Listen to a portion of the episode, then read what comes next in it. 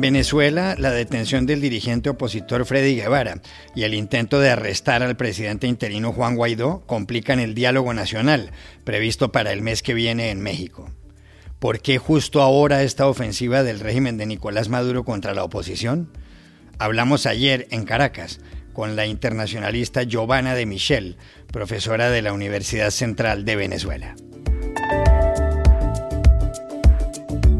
En Cuba, más de 140 personas fueron detenidas en las últimas horas en las marchas de protesta por la falta de vacunas contra el coronavirus, por la escasez de alimentos y por la ausencia de libertades. La Habana culpa a Estados Unidos y Washington le pide al castrismo, entre otras cosas, que restablezca el servicio pleno de Internet. ¿Cómo han sido los cortes? Lorena Cantó, corresponsal jefe de la agencia EFE, nos lo explicó. En México, el periodista Carlos Loret de Mola acaba de publicar un video en el que aparece un hermano del presidente Andrés Manuel López Obrador recibiendo fajos de billetes de un líder político. Hace casi un año había hecho público otro muy parecido, con otro hermano del mandatario. ¿Cómo entender la reacción del presidente que descarta de plano actos de corrupción? Carlos Loret nos dio su respuesta. Hola. Bienvenidos a El Washington Post. Soy Juan Carlos Iragorri, desde Madrid. Soy Dori Toribio, desde Washington, D.C. Soy Jorge Espinosa, desde Bogotá. Es miércoles 14 de julio y esto es todo lo que usted debería saber hoy.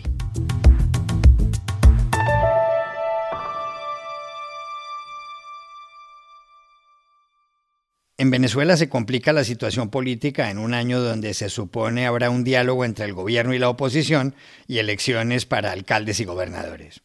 Todo tiene que ver con un nuevo hostigamiento del régimen chavista contra líderes opositores. El hostigamiento se intensificó el lunes. Ese día, en la autopista Francisco Fajardo de Caracas, fue detenido Freddy Guevara, coordinador nacional del partido Voluntad Popular, fundado por Leopoldo López. Guevara, que conducía su automóvil, transmitió en vivo lo que pasaba. Y bueno, estoy aquí en plena autopista. Si alguien pasa por acá, díganle a los medios que vengan y, y puedan al menos ver esta nueva represión. También a la comunidad internacional, dejarle muy claro que bueno, si no entendemos que con este tipo de regímenes hay que actuar con mucha contundencia, van a seguir pasando este tipo de cosas. Así que bueno, pa'lante, fuerza, un saludo a mi familia, lamento mucho que hayan a pasar por este sufrimiento, ojalá sea algo breve. A Freddy Guevara lo acusa el fiscal general Tarek William Saab de terrorismo, de alterar el orden y de traición a la patria. El fiscal sostiene que Guevara está vinculado con extremistas. El sábado, la vicepresidenta Delcy Rodríguez también habló de la oposición. Según Rodríguez, hay grupos opositores que tienen nexos con Carlos Luis Rebete, alias Coqui, cuyas bandas armadas han sembrado el terror en el oeste de Caracas, en barrios como La Cota 905, El Valle y El Cementerio. Desde la semana pasada, en enfrentamientos con la policía, ha habido al menos 12 personas muertas por balas perdidas en esa zona. Por otro lado, de acuerdo con las autoridades, 22 delincuentes fallecieron en esos choques. También el lunes, en la capital venezolana, integrantes de las Fuerzas de Acciones Especiales de la Policía Bolivariana, las FAES, trataron de arrestar al opositor y para varios países, presidente interino Juan Guaidó. Él se refugió en el sótano del edificio, dentro de su camioneta.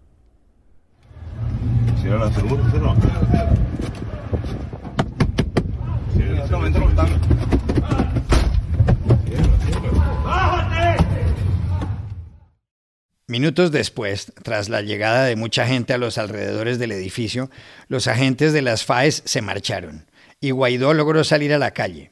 Una vez ahí, los periodistas le hicieron preguntas y él respondió.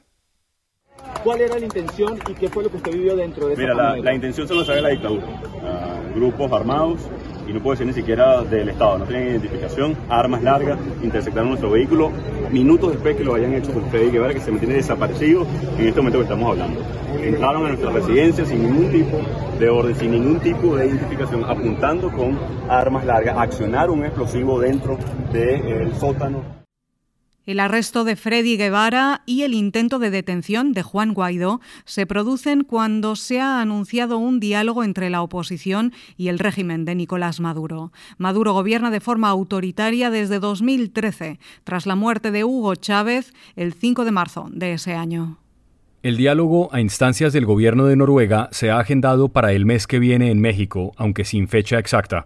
En las últimas horas, Maduro anunció algunas condiciones para que él o sus delegados se sienten a la mesa. Tres condiciones para ir a México. Tres para ir a México. Uno, que los Estados Unidos de Norteamérica y la Unión Europea levanten todas las sanciones sobre Venezuela.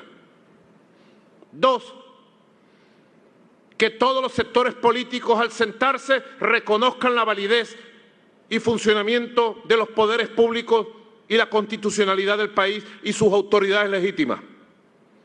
Y tres, que todos los sectores renuncien a planes violentos con delincuentes, golpes de Estado, magnicidios y otros caminos de la violencia. Por su parte, dirigentes opositores habían condicionado el diálogo a que Maduro garantice elecciones presidenciales limpias y con supervisión internacional.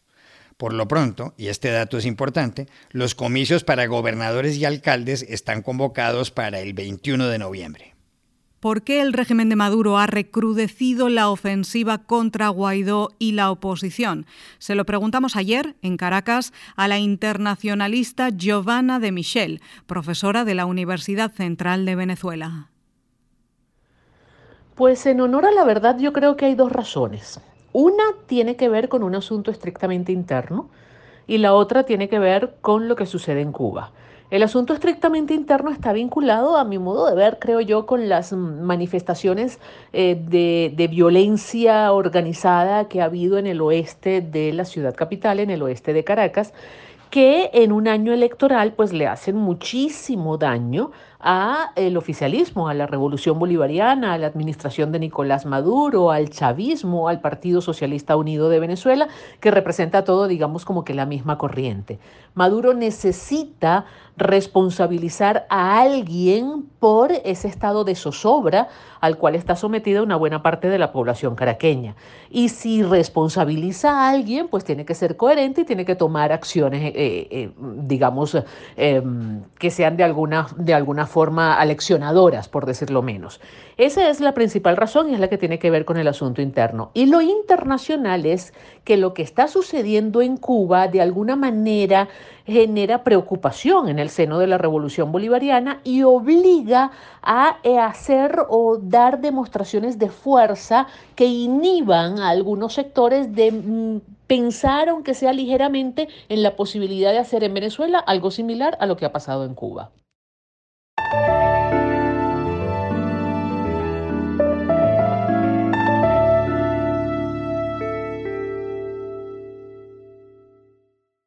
Las manifestaciones de protesta contra el régimen cubano continuaron ayer en La Habana y en más de 40 localidades, según la directora para las Américas de la ONG Amnistía Internacional, Erika Guevara Rosas.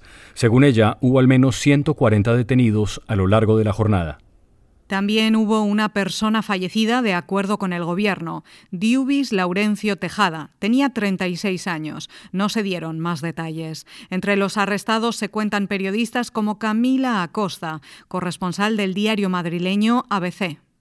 En la clasificación mundial de la libertad de prensa, publicada este año por la ONG francesa e internacional Reporteros Sin Fronteras, Cuba ocupa el puesto 171 entre 180 está justo debajo de países como Yemen, Libia, Somalia, Sudán y Ruanda.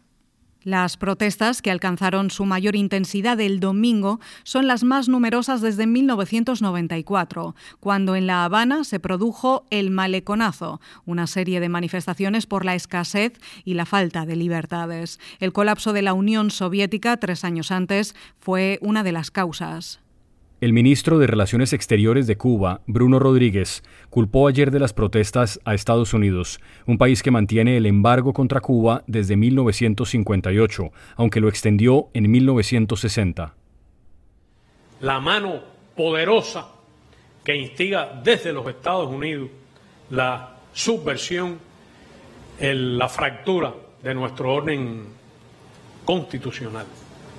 Y hubo disturbios generados no solo de manera sistemática, no solo a partir de una inversión que tiene décadas, no solo a partir de la intensificación de esos actos en los últimos dos años y en los últimos meses, sino también del desarrollo de una operación político-comunicacional dirigida a generar esos desórdenes. Al norte, en Washington, el portavoz del Departamento de Estado de Estados Unidos, Ned Price, le pidió al gobierno cubano que suspenda los apagones y los cortes del servicio de Internet para que la gente pueda expresarse.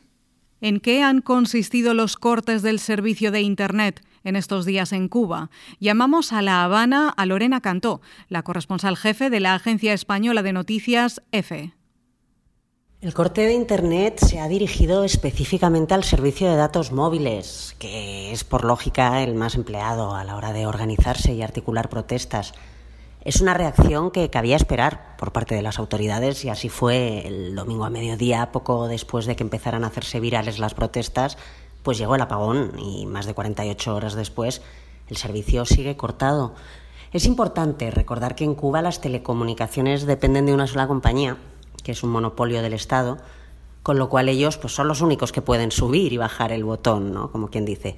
Así que desde el domingo hay un apagón completo del servicio de datos en toda la isla y ahora mismo solo hay acceso a Internet en las zonas Wi-Fi de los parques públicos, que están mucho más expuestas, ¿no? Y en algunos hogares, pero Internet en casa es aún un lujo en Cuba que muy pocos se pueden permitir. Y, en fin, la gente, como es lógico, pues empieza a estar indignada porque a la escasez de todo, de medicamentos, de comida, la pandemia y los apagones en medio de este calor sofocante del Caribe en verano, pues ahora se suma que tampoco tienen internet, que no deja de ser una vía de escape. Y ojo, porque también es una manera muy importante para los cubanos de comunicarse con la familia en el extranjero y ahora pues, se han quedado sin esa posibilidad. Y bueno, como dato anecdótico, este martes en una conferencia de prensa dos periodistas le preguntamos al canciller cubano sobre el tema y se puede decir que echó balones fuera. En ningún momento reconoció abiertamente que es el gobierno quien ha decidido apagar Internet ni cuándo volverá. Es más, atribuyó el corte a la crisis económica que atraviesa Cuba y dijo que lo mismo que faltan los medicamentos o que hay escasez de comida, pues que ahora resulta que no hay Internet.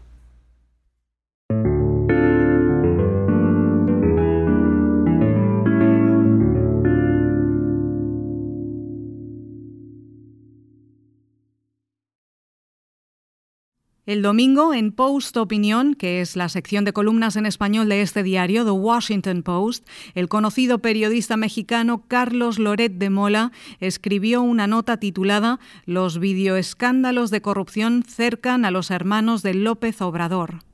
En el texto, Loret de Mola recuerda que en agosto del año pasado, él mismo divulgó un video en el que Pío López Obrador, uno de los hermanos del presidente de México, Andrés Manuel López Obrador, recibe 400 mil pesos mexicanos en efectivo, esto es casi 20 mil dólares.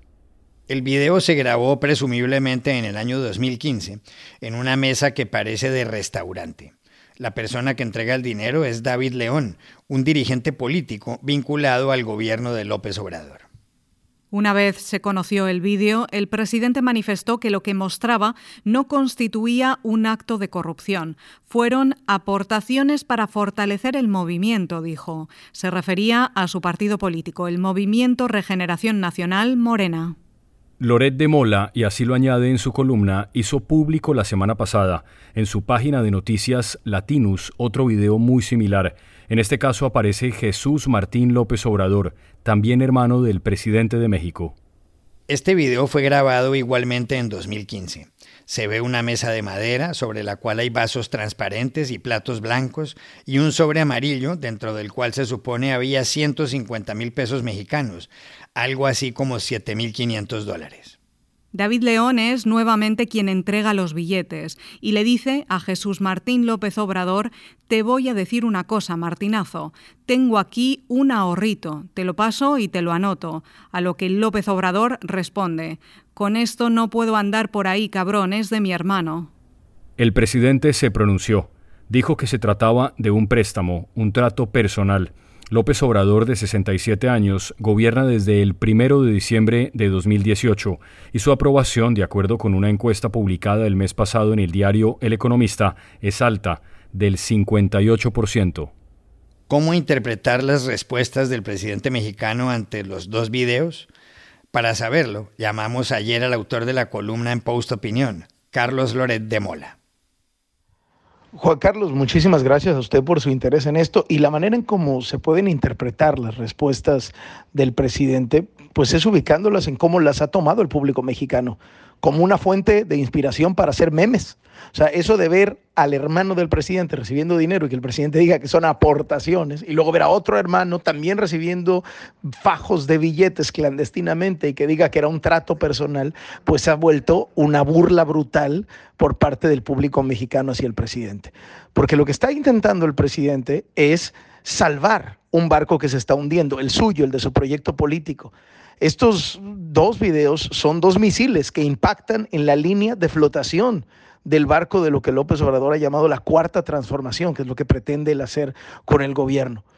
Y lo que ha hecho López Obrador, en vez de enfrentar estas acusaciones, en vez de explicar a fondo si no hubo un financiamiento ilegal a su campaña, porque ambos hermanos dicen que el dinero es para Andrés Manuel López Obrador, es tender una cortina de humo, atacar a los periodistas que lo revelamos, insultarnos, eh, lanzarse con todo contra nosotros para tratar de tender una cortina de humo y que no denunciemos el estado de desastre en el que se encuentra la administración mexicana.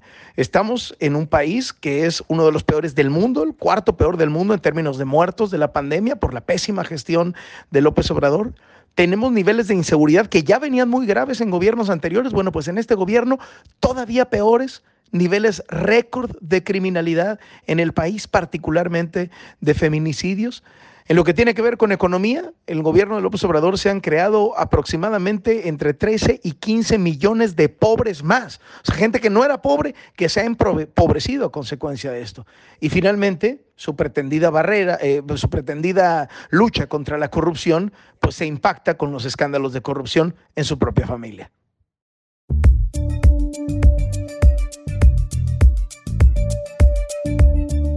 Y estas son otras cosas que usted también debería saber hoy. En Sudáfrica ha habido al menos 72 muertos en las últimas horas durante las protestas por el encarcelamiento del expresidente Jacob Zuma. Zuma, de 79 años y que gobernó de 2009 a 2018, fue condenado a 15 meses de prisión después de ser declarado culpable de desacato al no asistir a un tribunal por una investigación sobre actos corruptos durante su presidencia. Esto se ha agregado a la difícil situación económica, con un desempleo en el 32,6%, un máximo histórico. Ha habido robos a comercios en Johannesburgo, la ciudad más poblada y la capital comercial. El presidente Cyril Ramaphosa desplegó tropas. Inquietud en el Real Madrid después de la filtración de unos audios de 2006 de su presidente, Florentino Pérez, diciendo que dos leyendas del club, Raúl González e Iker Casillas, son las dos grandes estafas del Madrid. Los ha publicado el diario El Confidencial. Pérez, que ha vivido dos etapas como presidente, afirmaba además que Casillas no era portero para el club y que Raúl es malo y se cree que el equipo es suyo. Raúl, el jugador con más partidos en el equipo, es el segundo goleador en la historia, solo superado por Cristiano Ronaldo, y Casillas ganó dos Supercopas de Europa y cinco ligas. Y aquí termina el episodio de hoy de El Washington Post, El Guapo. En la producción estuvo Cecilia Favela. Por favor, cuídense mucho. Y pueden suscribirse a nuestro podcast en nuestro sitio web, elwashingtonpost.com, seguirnos en nuestra cuenta de Twitter, arroba el post, y también nos encontrarán en Facebook buscando el Post Podcast. Chao, hasta la próxima.